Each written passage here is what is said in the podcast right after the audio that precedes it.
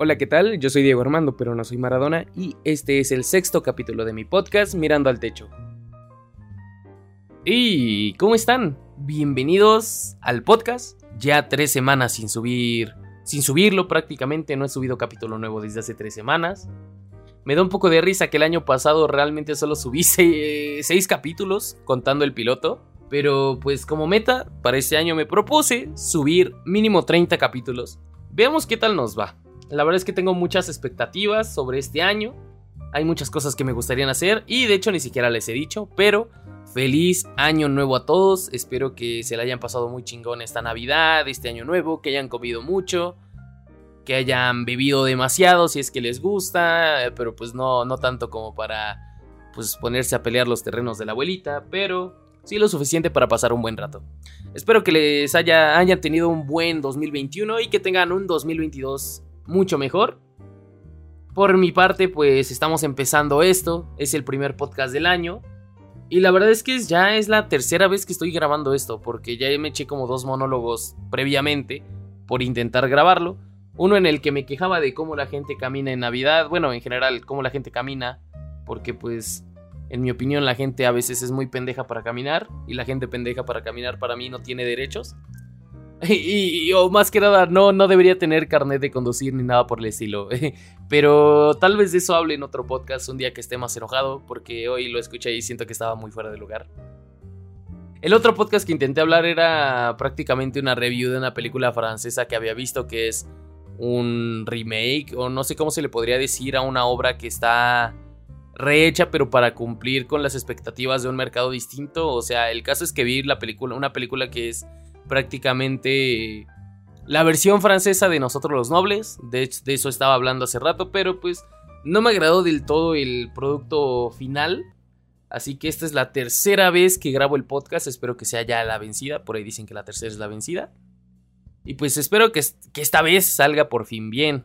Ya entrando un poco pues en tema. La verdad es que me gustaría hacer hoy algo así como prácticamente un una remembranza de lo mejor que vi el año pasado de las películas y cosas por el estilo.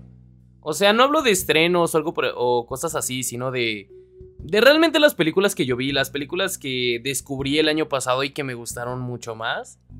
También quería hablar porque creo que es preciso hablar de pues de No Way Home, ¿no? La de Spider-Man, o sea, literalmente fue como muy, muy tendencia hace un par de semanas. Y aunque ahorita no lo es tanto, creo que es el momento perfecto pues para darles un poquito de mi opinión. Yo creo que ya realmente si no te has spoileado de la película, pues ya para este instante ya es como de, bro, no mames, ya está en Cuevana, carnal, ya la puedes ver literalmente ahí, o sea, ya no mames, no se vale llorar.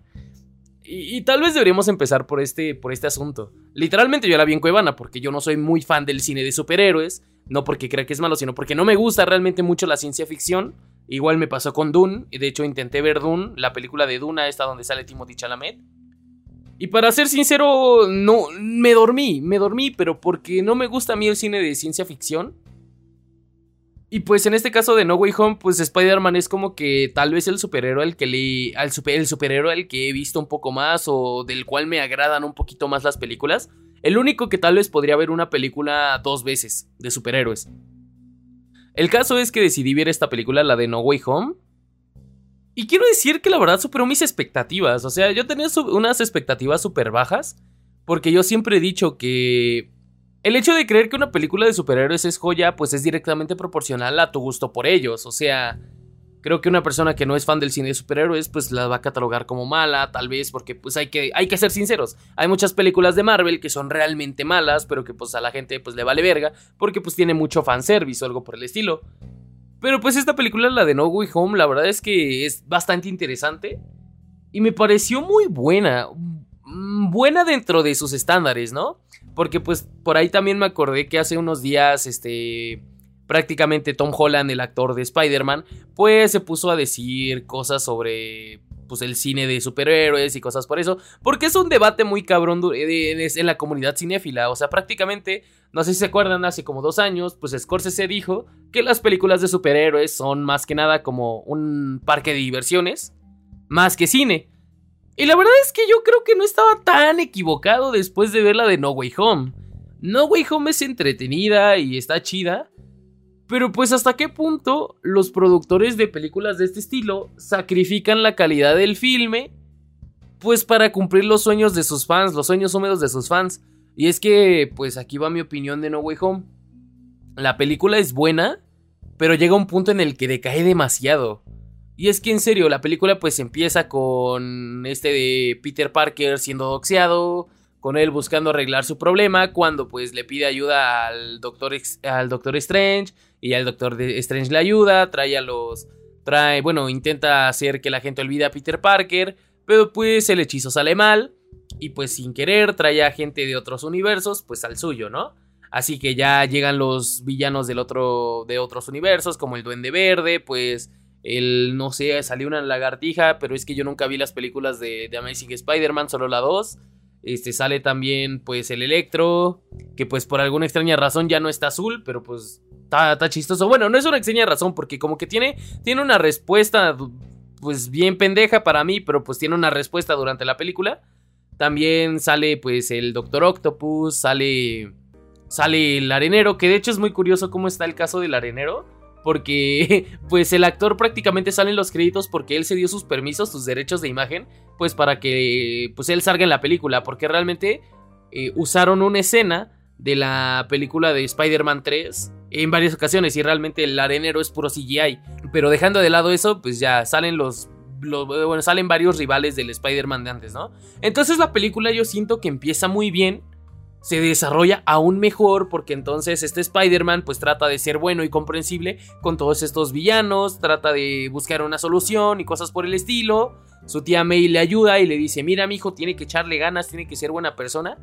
Y pues Spider-Man lo hace, ¿no? Y está muy bien hasta ahí. La película hasta ese momento me estaba sorprendiendo, me estaba encantando. Pero una vez que pasa todo lo malo y que todos los villanos escapan, se agarran a putazos al Spider-Man y alerta de spoiler, pero como les dije, ya me vale verga los spoilers, ya estamos a 4, a 4 de enero del 2022, ya los spoilers no importan nada.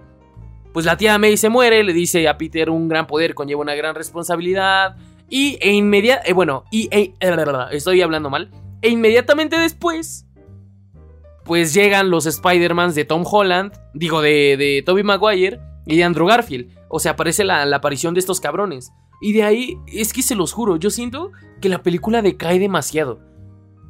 Porque la película iba construyendo pues el desarrollo de Peter, de cómo pues este güey está con varios problemas, tiene que afrontar con ellos, sus amigos no van a la universidad pues por su culpa, de que ahora la gente sabe quién es, de que él tiene que empezar a buscar sus a arreglar sus problemas, de que trata de pedir ayuda a Doctor Strange, pero pues en el fondo pues el güey todavía está bien pendejo y pues la termina cagando pero pues le cae como un balde de agua fría cuando se muere la tía May y cosas por el estilo. Así la película iba perfecto, pero una vez que aparece Andrew Garfield y el otro güey de Toby Maguire, pues empieza la película a tornarse un poco ya muy fanservice.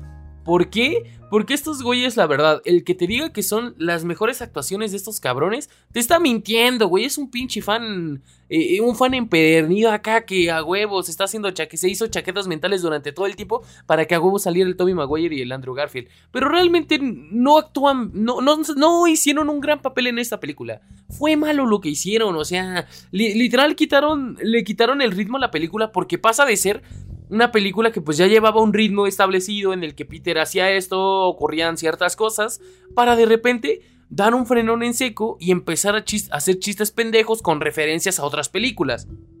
Y la verdad es que está bien, yo comprendo que pues obviamente pues existe el hype de, pues, del, multiverso y cosas así, pero es que realmente le quitaron el protagonismo, bueno, no le quitaron el protagonismo a Peter, Digo, a Tom Holland, literalmente los tres se llaman Peter Parker. simple y sencillamente frenaron todo este ritmo que tenía para hacer muy chistes bien pendejos, para hacer referencias a las otras películas y que realmente el desarrollo de Peter Parker, de bueno, de Tom Holland ya se se vino a estancar y literalmente pues ya no pasó nada más que comprendió de que sí, no hay que matar gente y ya. Entonces la verdad es que yo sí quedé muy disgustado con la aparición de Tobey Maguire y pues el otro güey de pues de Andrew Garfield porque pues siento que le restaron más de lo que pudieron aportar. Obviamente a la gente le vale verga esto porque querían ver eh, pues su sueño, su sueño cumplido, güey, de ver a los tres Spider-Man juntos, güey, de ver cómo el Spider-Man de su época pues volvió a aparecer en una película. Y yo sé que mi opinión les vale verga, pero No mamen, güey. Hubieran, hubieran dejado la película nada más a Tom Holland y creo que hubiera sido mucho mejor película por lo que se veía viendo hasta la mitad, hasta, hasta que empezaron a aparecer los otros Spider-Man. Pero bueno, da igual, mi opinión realmente vale verga. Yo ni le a los cómics y me vale madre. Justo ahorita acabo de escuchar todo lo que dije, o sea, es como hice como un corte en cuanto a esa grabación. Y la verdad es que les pido una disculpa porque dije muchas veces la palabra película y es insoportable escuchar tantas veces una misma palabra. Y la verdad les pido una disculpa, todo lo grabo pues sin seguir un guion, simplemente me salen las palabras de la boca y ya, entonces por eso me cuesta un poquito a veces agarrar gran variedad de palabras, es algo curioso porque pues cuando escribo un guion pues sí me fijo mucho en eso, en si eh, uso demasiadas veces la misma palabra, si soy redundante y cosas por el estilo.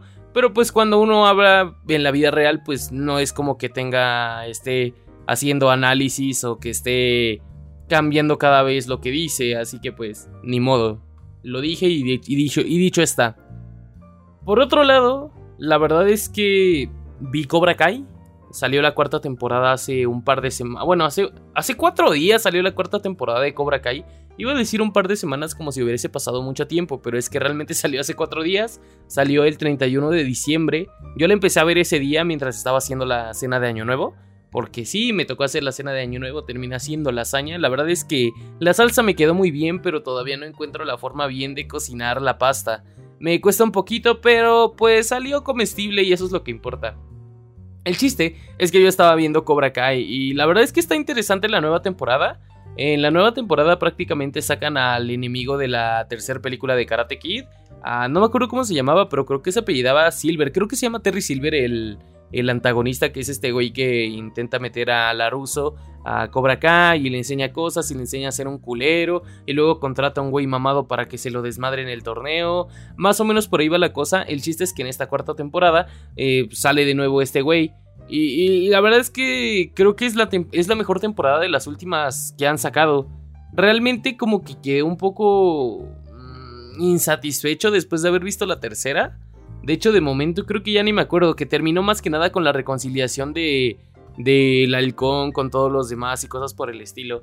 Y si no han visto Cobra Kai y no me entienden, pues al chile véanla. Pero antes, véanse Karate Kid, porque Karate Kid pues obviamente es una joya. Y es muy curioso porque a veces siento que Karate Kid es como, junto con Rocky, como de esas películas que prácticamente le gustan a muchos señores.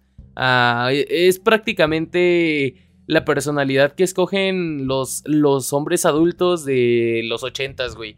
O sea, eligen qué camino ser, si quieren ser como Rocky, o si quieren ser como el Rambo, o si quieren ser como el de Karate Kid, pero por lo regular escogen alguna de esas personalidades.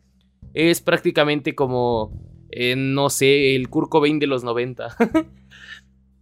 y ya fuera de eso, nada más vi Cobra Kai. No tengo mucho que decir porque creo que tendría que hablar demasiado. Tendría que hablar desde pues las primeras películas, las de Karate Kid, después ahondar las temporadas de Cobra Kai. Pero el chiste es que salió y a mí me gustó mucho y, la y pues el final de la temporada también se me hizo muy bueno. Obviamente va a salir una quinta temporada, digo, mm, pues pues ya sabe, ¿no? Netflix y así explotando todo a la verga. Y va a salir a huevo una quinta temporada. De hecho, por ahí escuché que de hecho va a salir una sexta. Y hablando de Andrew Garfield, porque hablé de él en la de Spider-Man ahorita, se supone, y por ahí hoy acabé de leer un tweet en el que dicen por ahí que hay una probabilidad de que agarren a Andrew Garfield para, para hacer un personaje en la, en la sexta temporada. Y es como de, bro, todavía ni sale la quinta y ya queremos hablar de que Andrew Garfield va a protagonizar, va a salir en la sexta temporada. Pero bueno, seguimos hablando un poquito de las mejores películas del año. Bueno, de las mejores las películas que vi y que me gustaron demasiado este año. Y de hecho, pues la verdad es que no escribí nada, o sea, no escribí las películas que me gustaron, o sea, realmente voy a hablar de a cómo me, vengan a la cabeza. Y creo que primer, primordialmente debería contarles un poquito sobre sobre la crónica francesa y es que esa la vi más o menos a mediados de diciembre y la verdad es que quedé súper satisfecho. Tenía muchas ganas de verla esta película desde hace un buen rato. Eh, llevaba como dos meses esperándola. Y la verdad es que me decepcioné un poco al ver que solamente la transmitieron en un cine de mi ciudad. Que fue prácticamente en el Cinepolis VIP, que está en Angelópolis. Y a mí me caga ir a Angelópolis más que nada porque pues me caga ver a tanta gente blanca, bro. porque soy racista y me caga ver tanta gente blanca. Entonces, pues yo no fui a ver, yo no, no quise ir a ver la película porque solamente estaba en ese cine, así que preferí esperarme y verla completamente legal en Cuevana, ¿no? Bueno, lo de legal es un chiste porque pues es pirata, ¿no? Pero el chiste es que la vi en Cuevana y quiero decir que en mi opinión sí es una de las mejores películas del 2020. digo, del 2021. La vi y quedé, quedé... Muy satisfecho con la expectativa que tenía. Es una producción de Wes Anderson y pues es como que mm, las producciones de Wes Anderson de por sí son demasiado buenas. Creo que no hay... Creo que es el único director que no tiene películas malas, aunque esto claro es es muy subjetivo, los gustos son subjetivos. A mí la verdad me parece que todas las películas de Wes Anderson son muy buenas. Pero pues habrá quien me diga, no, bro, Isla de Perros es un asco, bro. Eh, el chiste es que la crónica francesa la vi y quedé maravillado. Es una muy buena película. Eh, me sorprendió un poco que en el cine donde la transmitieron, la transmitieron solamente porque ahí tienen una sala llamada sala de cine de arte. Definir de en sí qué es arte y qué no está muy, muy curioso. Yo creo que pues está bien complejo. No quiero decir que no sea arte, porque pues si no, ya me estoy yendo mucho con este tema del arte, pero da igual. Tu arte no es igual a mi arte. True. El chiste es que vean la, película, si pueden, es muy buena, es de Wes Anderson, se llama La Crónica Francesa y va más o menos de... Nos cuenta más que nada la historia de un diario, así, un diario, o sea, no sé, como El Sol de Puebla y cosas así, como... Pues sí, un diario, en donde pues publican las noticias y... Un periódico, pues, el chiste es que nos cuenta la historia de pues del diario donde pues está el correspondiente, bueno, el señor, el mero mero, no sé cómo se puede decir, el jefe del diario, que prácticamente pues un día se muere y pum. El chiste es que la película es como de carácter antológico, por así decirlo, es como si nos contaran cuentos, pero son más que nada estos los artículos de los periodistas que pues que viven ahí. La verdad es que todos están muy interesantes y no, y no, y pues no se los voy a contar porque pues siento que está largo y no podría hablar de otras películas que vi este año que también me gustaron. Pero pues está bien la película, a mí me gustó y, nice. Por otro lado, otra de las películas que vi este año y me, me agradaron fue la de Last Night in Soho. Esa película donde sale Ante Taylor Joy y la chica que también sale en Jojo Rabbit. Es una película que cuando la vi tuve mucho prejuicio porque había leído demasiadas opiniones malas y decían que era mala y que estaba culera y que no sé qué verga, así que pues la vi como que bien muy por ese lado, como que ya tenía la, la idea la idea predefinida a que iba a ser mala. Pero pues cuando la vi la verdad me sorprendió mucho, está es regular, no es una gran obra, no es la película la mejor película del mundo, pero pues está disfrutable. Y creo que al final de cuentas cuando vemos una película lo que más importa es que la disfrutemos, más que el hecho de que si es arte, si no es arte, pues es que la disfrutemos. Y ya, por eso no critico tanto lo de Marvel porque sean culeras, sino porque pues a mí no me gustan las películas de Marvel y por eso pues las considero me, o sea, no las veo, no me gustan, pero pues eso no impide que otras personas se les hagan una joyita, güey, y que pues les gusten. Aunque creo que esto se contrapone un poco con lo que dije durante el primer segmento del podcast donde me la pasé criticando No Way Home. Pero la neta, si les gusta una película, no dejen que un pinche pendejo les diga que no es buena o que es mala. Al chile, ustedes véanla. Porque, por ejemplo, mi película favorita es esta de Nacho Libre. Y yo sé que muchos me dirán, no mames, como Nacho Libre. Pero es que a mí me gusta mucho, o sea, me recuerda mucho a mi infancia porque pues la vi en mi infancia. Es una película muy chido, sale Oaxaca, güey. ¿Cuántas películas conocen donde salga Oaxaca, güey? Y sale un luchador acá, sale Jack Black, está bien cotorro. Este, creo que la, la actriz femenina que sale es Ana de la Reguera. Sale un güey gordito. Sale el güey que salía en los hechiceros de Waverly Place de chiquito, güey. La verdad es que Nacho Libre es una joyita. Y esa, aunque no la haya visto este año. O creo que sí la vi. Es que es una de las películas que me gustan mucho. Y cuando una película me gusta mucho, la veo demasiadas veces. Lo mismo pasa con El Padrino. Que de hecho es mi película favorita. Datazo ahí por si alguien se le prende el foco, no sería mala idea para regalo de cumpleaños aquí una colección de las películas del Padrino, solo que tiran la tercera película por favor porque esa no me gusta, pero la primera película del Padrino y la segunda son una verdadera joya, aunque quiero destacar que el hecho de que sea mi favorita no es porque sepa cosas mamadoras de esa película, sino porque en realidad me gusta mucho la historia y el personaje de Vito Corleone eh, basé literalmente mi personalidad en ese güey. O sea, yo también mato caballos cuando no me quieren dar, no sé, cuando no le quieren dar a un compa la producción en una disquera, bro. Yo también mato caballos. Qué gran película que es El Padrino. Pero volviendo al punto, y aunque en realidad yo creo que el podcast del día de hoy no tiene un punto para nada, eh, anoche vi la película de Lamb. Y me refiero a anoche porque lo que escucharon anteriormente lo grabé un día y esto lo grabo al día siguiente, pero pues anoche vi la película de Lamb. Es una película de Islandia. Y, la verdad es que es una película muy curiosa. Para, para quien no tenga idea de qué, de qué trata Lamb o algo así, prácticamente nos cuenta la historia de una pareja que vive pues en Islandia, no sé, en un rancho entre las montañas. Sí, se le puede llamar rancho, es que no sabría decirles, pero tienen un rancho de ovejas y prácticamente pues ellos viven aquí muy felices hasta que un día de repente una oveja pues da a luz a otra pues a algo que parecería una oveja, ¿no? Pero lo que cambia aquí es que esta oveja pues tiene cuerpo humano y nada más tiene una, una mano, pues es una pata de oveja y pues tiene la cabeza de oveja y está bien curioso. El chiste es que esta pareja, pues al parecer, está superando una pérdida de hace tiempo. Tuvieron alguna vez una hija y al parecer, pues murió y algo por el estilo. Y pues ahora tienen a esta ovejita, así que ellos mismos la adoptan. Y, y entonces es una familia que tiene a un híbrido de hijo.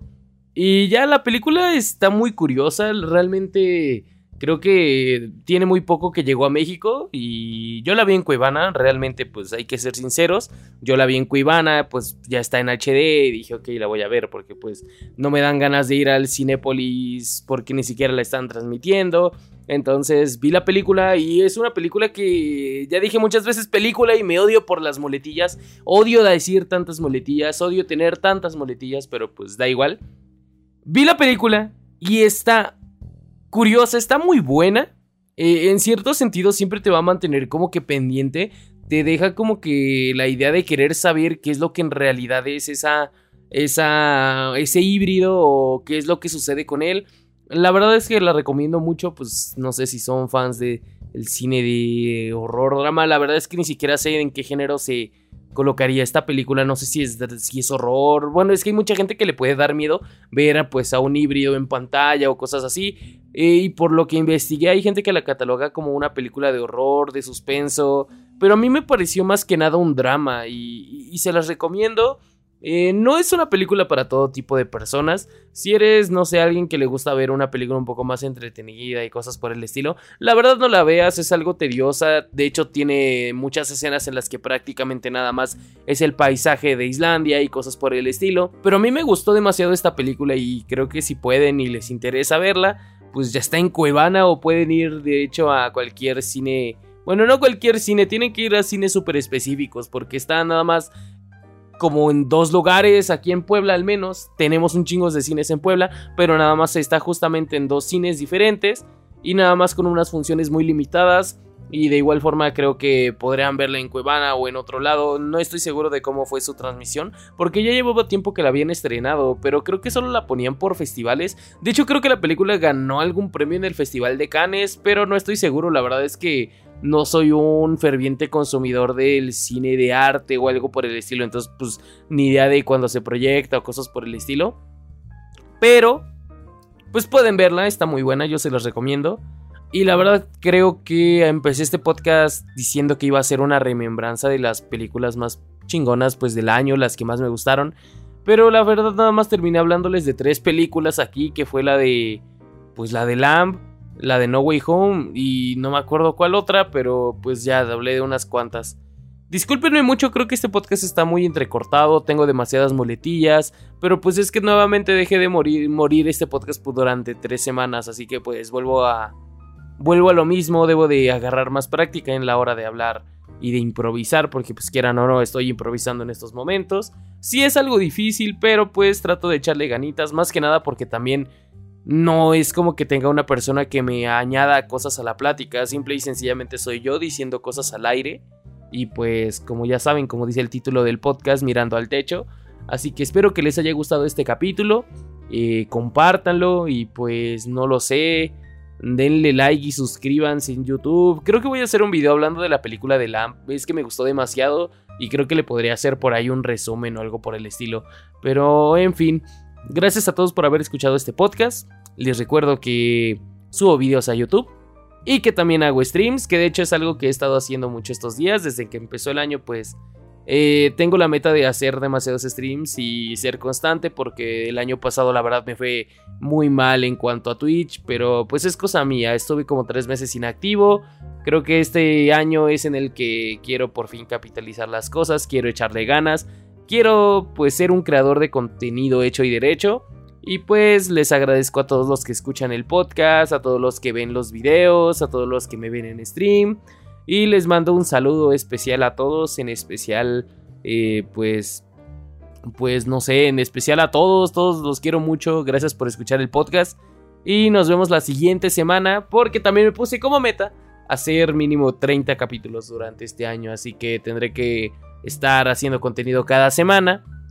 Y sigo en búsqueda de un invitado para el siguiente podcast, todavía no sé quién, pero pues por ahí encontraré a alguien. Gracias a todos por haberlo escuchado. Eh, no olviden compartir este podcast en sus historias de Instagram, me ayudarían demasiado. Y pues yo fui Diego Armando, pero no soy Maradona. Y les deseo una excelente semana y excelente año. Feliz año nuevo a todos. Bye.